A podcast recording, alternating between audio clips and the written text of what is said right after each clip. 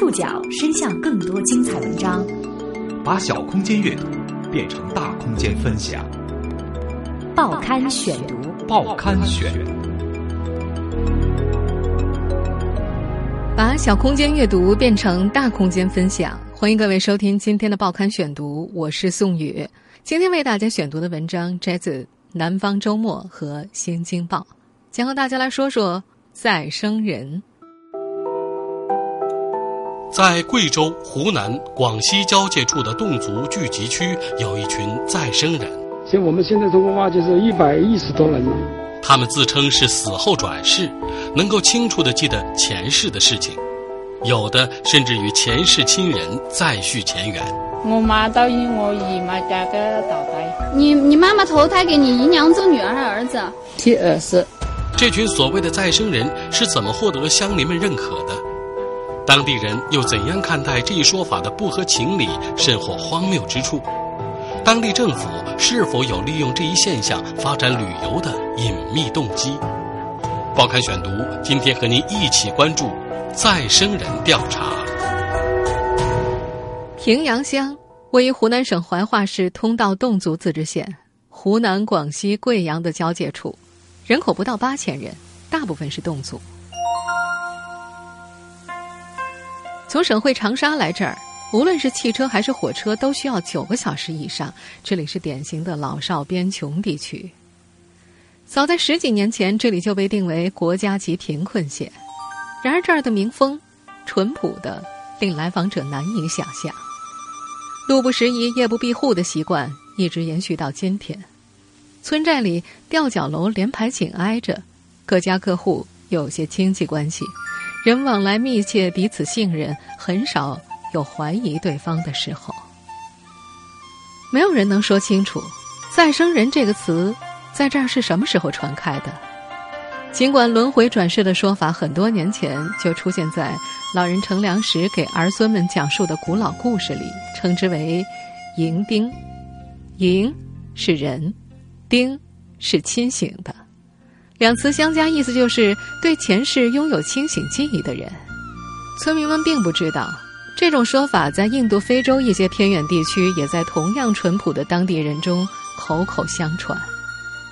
而这个古老的名词真正传播开来，却是因为现代科技。二零零八年，平阳乡文化站站长杨胜玉开通了博客，那年他五十二岁。诡异的民族文化现象。难解的人生转世谜团是杨胜玉发表的第一篇关于再生人的博文。在文中，他写道：“自己是一名文化工作者，连日来在湖南通道侗族自治县的部分地区做文化调研，惊异地发现这里有一种神秘的文化现象，令人难解的人生转世谜团。”杨胜玉的博客连载了九篇再生人的故事，而且每一篇都有名有姓，读起来好像十分逼真。他没想到这几个故事很快在网上到处流传，甚至还有人在他的文章下加贴广告，这让他非常生气。因此，他特别在每篇文章的下面加了一排大字号的版权声明。不过，好像没有效果。杨胜玉说，他收集的全平阳乡再生人的名单在一百人以上，但是涉及他人隐私，不方便展示。像我们平阳乡，整个就是七千来人呢。七千来人，但是他的像我们现在通过挖掘是一百一十多人了。通过其他渠道，我们看到了一份由杨胜玉收集的名录，里面记载了四十七名再生人的姓名、出生年、地址、父母姓名以及所谓的前世记忆。但是这份名录并不完整，有些前世身份还是空白。也有人说，杨胜玉口中的一百多人不过是他自己的估计。无论是四十七人还是一百多人，平阳乡有再生人的消息已经在网上流传开来了。渐渐的，这个偏远的村子里出现了从怀化、长沙甚至外省市赶来的人，他们是专门为了再生人而来的。在人们的口口相传当中，连通道这个县名也似乎具有了一种阴森森的神秘感。这种情感恰好也是许多村人选择相信再生人传说的心态。平阳乡村民何兵就一直相信他自己的女儿何姿娜是个再生人。二十九年前溺死的姑姑，是他的前世。被他指为铁证的情节之一，就是一岁多的女儿曾经指着姑姑生前用过的镰刀说了四个字：“这是我的。”如今，二十六岁的何姿娜已经嫁到城市生活了。对于自己被赋予的这种身份，他撇了撇嘴，表示：“我也是半信半疑。”何兹娜的母亲认为，之所以自己的女儿没能留下对前世的一丁点儿回忆，是因为小时候给她吃了一种红鲤鱼，起了效果。这种产自水田里的鱼在当地并不少见，但却被说成有传说中的孟婆汤般的功效，吃了能够让再生人忘记前世。在这个村子里，关于再生人的故事，几乎每个村民都能轻松的讲上好几个。比方说，某某某记得自己上辈子是只小白猪了，还有谁家小孩是他爷爷投胎转世之类的，永远不乏一些离奇的情节。你们家里是不是也有这种再生人的这种现象？我妈到意我姨妈家去投胎。你你妈妈投胎给你姨娘做女儿还是儿子？是儿子。只是，外来者多问一句便会扫兴。村民会告诉询问者：“我没有亲眼看到，但是很多人看到了，这是真的。他的父母、邻居、亲戚都那么说。”在这个村子走访一圈，不难发现。所有的再生人事迹都出自其父母和至亲之口，从来没有一个外人亲眼见过那些被指为再生人的小孩显示出某种神迹，即使他们被抱到前世亲人的面前也是一样。能对自己所谓的前世侃侃而谈者，只是他们之中的极少数人，而且都是在成年之后，这是再生人的一个显著特征。报刊选读继续播出。再生人调查。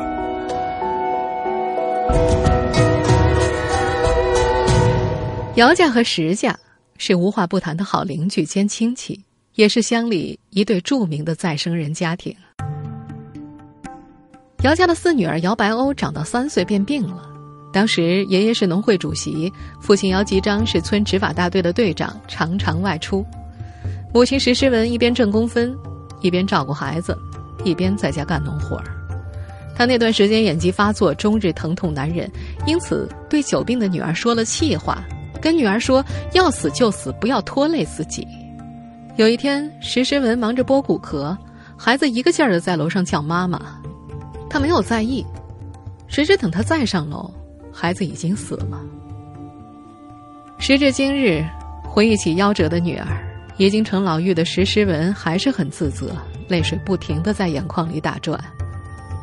他的痛苦，邻居石家全部看在眼里。五年之后，石家的女儿石满两岁的时候，石满的母亲告诉石诗文：“石满是你女儿姚白欧转世，一直跟我说要回家找妈妈呢。”石满的母亲还叙述了姚家的各种细节，例如房子改造前的布局、姚白欧坟地的位置，并告诉他这些都是石满自己亲口说的。和夭折的女儿能够再相认，姚家上上下下都很高兴。从此，石满就多了个名字——白欧。调查发现，所谓再生人的前世，大多数是意外身亡，与他们相认的家庭内心本身都曾留下感情创伤，思念着。这些早逝的亲人们，从某种意义上而言，他们并不愿意去质疑，而是更愿意选择相信。早就有来访者或者当地人怀疑，是不是这些人怀念妖王的亲人，从而在过度悲伤和想象当中产生了幻觉呢？当欣喜若狂的石诗文见到石满的时候。石满和其他处于幼年的再生人一样，从未开口讲过这些，也没有显示出对他更亲近。不过，深信不疑的石诗文对这种不亲近有自己的解释，这是因为上辈子自己总骂他，他还在恨自己。这并不妨碍石满多了一对父母，姚家人会经常给他买新衣服。如今，每逢过年，他都要带着全家回姚家吃团圆饭。相对于姚家人吃皇粮的身份，石家父母都是普通农民，家里子女众多，日子并不宽裕。再生之后，经济状况有所好转，这是再生人们另一个较为普遍的特点。这种经济效益自然可以想得到。名气传开之后，在平阳乡拜访再生人已经成了一件讲究礼节的事情。根据知情者透露，这种礼节包括去拜访成年的再生人，打点一点礼物，例如一箱饮料什么的；而去看望未成年的成年人，一般是包个一百块钱的红包。不过，由于看的人多了，一些不良风气也跟着出现。一位再生人的母亲说：“有邻居找到他，商量以后有人来旅游再来看再生人，就往你家带。他们给五百，我分两百；他们给三百。”我分一百，这位母亲显得受到了侮辱，提高了嗓门他们把我家儿子当猴子吗？我们家又不是动物园。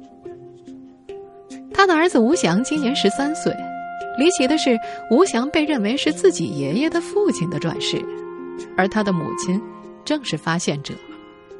按照这位母亲的说法，儿子两岁那年曾经指着爷爷说：“叫我爸爸。”对于儿子是自己曾祖父的发现，这位母亲说自己也是半信半疑，反倒是吴翔的奶奶、爷爷和爸爸对此深信不疑。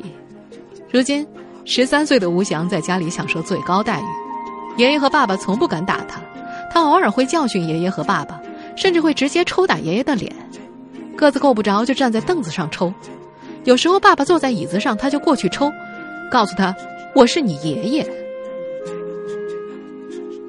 面对来访的记者，这个十三岁的男孩一句话也不说，专心致志的埋头于电子游戏当中。那是他爸爸给他买的第三部手机。最近他又要求爸爸给他买电脑。对于这个湘西农村家庭来说，拥有这些东西对于一个刚刚小学毕业的孩子，很是奢侈。有时候也会听到村里有人说怀疑的话，不过对于意见，这位父亲坚信不疑。他坚持自家的孩子和别人家的孩子是不一样的。在这个村子里，所谓转世的另外一个特点是，前世和今生的两个家庭平常就经常走动，非常熟悉。在杨生玉统计的那份四十七人的名录当中，有三十二个人的前世都是在本村的，其中很大一部分就是像吴祥、何兹娜那样，在本家族、本家庭内部轮回。近些年，这个闭塞小村庄里的所谓再生人逐渐多起来，引发全国轰动后，一些知名的再生人的家也成了旅游景点。报刊选读继续播出：再生人调查。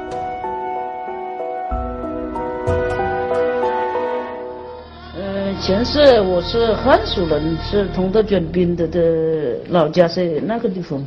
就我到那里去只要跟那个妈妈睡在一起，我就可以讲汉话。说话的这位是平阳知名度最高的再生人之一，五十多岁的农村妇女石爽人。她属于那些极少数愿意对自己的前世侃侃而谈的人。十一岁那年，石爽人主动和自己所谓前世的儿女吴青、吴红相认了，说自己是他们的母亲转世而来。姐姐吴红比石爽人大上两岁，弟弟吴青比石爽人大十个月。从此，均喊石爽人为妈。吴青说：“他们之所以相信，是因为石爽人在街上碰到了一位他母亲生前的中学同学，能够叫出他的名字。彼时，这对姐弟的父亲是县里的电影放映员，家境算是殷实。这对姐弟的母亲在生下弟弟不久就去世了，父亲又再娶，又生了几个孩子。两姐弟乏人关爱，基本上是被奶奶和亲戚带大的。”一个当地人都知道的事实是，石爽人和自己所谓前世的儿子吴清是小学同班同学，自小交好。石爽人自己也提到，小学的时候放了学，他们一大堆女生都会到石青家楼上去睡觉，女孩子们睡在屋里，石青睡在外面，有时候他们还要去给他盖被子呢。名气渐渐大了，如今石爽人不断接待包括各级领导在内的来访者。他的家成了旅游者的必游景点之一，桌子上一张红布攒满了一大片来访者的签名。周围的邻居感觉他成名之后变了，他越来越少提前辈子的事儿，谈的更多的是自己对通道旅游发展的设想。对于再生人现象，通道当地看法不一。附近寨子的一位村民说：“再生人又怎么样？还不是和我们一样穷。”大家见到就是围着他们当个笑话笑笑就是了。平阳乡中心小学的校长吴从党是当地人，他虽然是老师，但并不避讳谈再生人。他相信这种再生人真实存在。他还说，外地人到平阳来寻找再生人，并没有什么不好，可以提高平阳的知名度，甚至可以让人们过来关注一下学校的教育。在不少民俗学者看来，当地人对于鬼神的崇拜，可能是产生再生人现象的原因。通道侗族自治县文史办主任吴文志。从事二十多年的侗族少数民族文化研究，他认为再生人现象是对生命的美好祈愿。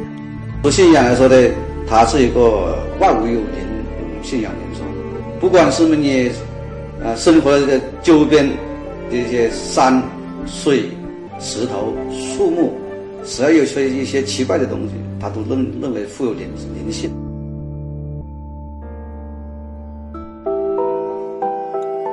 提高知名度是当地人的美好愿望。随着媒体报道，通道县的再生人确实全国闻名。同时闻名的还有当地政府利用这一资源发展旅游的企图。报刊选读继续播出：再生人调查。为再生人，通道最近几年已经来了好几波媒体。通道县委宣传部官员胡义龙说。他喜欢媒体实事求是的报道，但是并不认同对再生人质疑的声音。这样的转世投胎，我们该如何理解？志愿者亲身体验，又将经历怎样的迷局？欢迎收看。早在二零一三年，一家江苏媒体和一家湖南本地媒体都报道了再生人的消息，对再生人现象提出了质疑。通道县专门向那家湖南的电视台主管单位表达了不满，甚至还一度说要起诉江苏的那家媒体。胡义龙说。对通道官方来说，现在希望的是，在目前现代科学无法解释的情况之下，保持再生人的神秘感。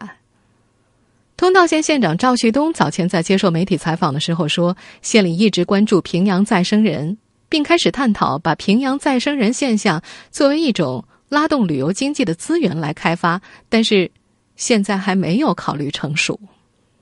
实际上。官方还没有考虑成熟的事情，在平阳民间已经静悄悄的开展了。再生人何姿娜的父亲何冰说，两年前因为平阳太封闭，很少有人过来，乡里没有一家旅馆。而自从两年前平阳再生人曝光，平阳开始出现了背包客。何冰的小学同学石爱丽在乡里做家具生意，从去年开始在自家楼上腾出了两个房间，开启了招待所。招待所虽然条件简陋，但半年时间就已经接待了超过一百名访客。住在他这儿的客源大多来自河滨，河滨现在几乎成了平阳乡的导游。根据他透露，大部分来看再生人的外地人都会找他带路。何冰不但负责联络再生人，还负责游客吃住。他总是把游客带到石爱丽家消费，带的客人多的话，老板娘还会给他一些提成。何冰家的吊脚楼有一层是一直空着的。他说：“等旅游的人越来越多，准备在下面办个农家乐什么的。”显然，当地村民很希望借此改变生活。要知道，通道是个穷地方。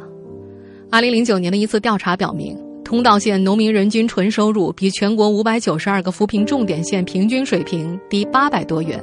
全县农民的人均纯收入是两千零二十八元，仅为湖南省平均水平的百分之四十一点三。按照新的扶贫标准统计，该县农村贫困人口有五点八七万人，占乡村总人口的百分之三十三。大部分村子都没有通水泥路，每年有两千多人因为各种原因返贫。扶贫任务的艰巨，当地几届官员都操碎了心。由于实在缺乏发展一些产业的条件，多年前通道县就已经确定了生态立县、旅游立县的发展方针。山路线，山路长，湘西是个好地方。红军战士加把劲，打到湘西去过年。我们现在听到的这个电影片段出自2011年该县投资的一部名为《通道转兵》的电影，它讲述的是红军长征期间转战通道的故事。为此，县里投了两百五十万，占该县当年财政收入的四十分之一。因为副县长明确说，这部电影是通道旅游推广计划的一部分。可是，虽然上映时间在暑期黄金档，但是这部电影的票房并不好。当年八月三十一号，省会长沙全市排片六场，千里之外的上海一市的排片也只有三场。当地政府会利用再生人这一资源发展旅游吗？早在二零一一年，通道新闻网上发表了一篇文章，似乎透露了一些迹象。其中写道：“再生人这一独特而神奇的文化资源开发力，将是我乡发展旅游业的一大突破口，将再生人品牌打响，让更多的人关注和向往，从而吸引更多的游客，不断扩大我乡旅游的客源市场。”从而将再生人资源打造成一张有世界影响力的旅游品牌，提升我乡的旅游知名度。自从退休之后，旅游策划专家、国家旅游局规划发展与财务司前司长魏小安周游各地，为各地的发展出谋划策，其中就包括通道。二零一零年，当时的通道县委书记请他来到通道。在给通道县领导班子的座谈当中，他就将再生人定为旅游资源之一。他当时的讲话稿中有这么几项要点：第一，自然科学有很多解释不了的现象，但是不能因为解释不了就扣上封建迷信的帽子，需要探讨；第二，这些人是神人奇人，不是怪人异人，不能让他们抬不起头；三，要建立档案，收集文物，建立再生文化博物馆。第四，县委县政府不好宣传，民间尽可以炒作。如今在平阳乡内部，虽然已经出现了一些以再生人旅游为业的人，但是并没有像外界一度传闻的那样设立什么再生人博物馆甚至研究所。在这些村子里，也没有明目张胆的打出有关再生人的标语、口号或者广告。魏小安还透露说。之后到通道的一系列专家都是他请来的，其中包括北京大学一位八十九岁高龄的地理学退休教授，还包括中国社会科学院心理研究所的著名心理专家祝卓红。不过，这些学者来考察之后都没有发表什么学术研究成果。在接受一家媒体采访时，祝卓红的来访。被现任通道县县长称为“二零一一年通道县官方联合中国社科院相关专家对平阳乡再生人现象进行了考察研究”。不过那次所谓的考察研究时间并不长，只有半天。根据朱卓红回忆，当时专家团给出了一个结论，就是这是一种特殊的社会人文现象。朱卓红表示自己并没有深入研究，因此对再生人不能简单的肯定或者否定。当然。当地的再生人也吸引了一些不请自来的研究者。有媒体报道，长沙某大学的一位国学教授已经先后到通道十多次，用催眠测谎的方法研究这个现象。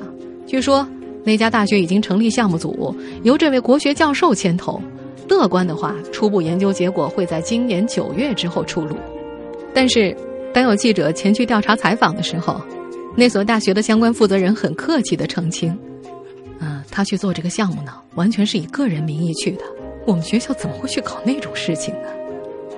大学负责人还表示，那位教授事实上是一位作家，在该校的身份只是客座教授，还特别希望记者不要把那所大学的名字给写出来。听众朋友，以上您收听的是《报刊选读》，再生人调查，我是宋宇，感谢各位的收听。今天节目内容综合了《南方周末》和《新京报》的内容。收听节目复播，您可以关注《报刊选读》的公众微信号，我们的微信号码是“报刊选读”拼音全拼。下次节目时间再见。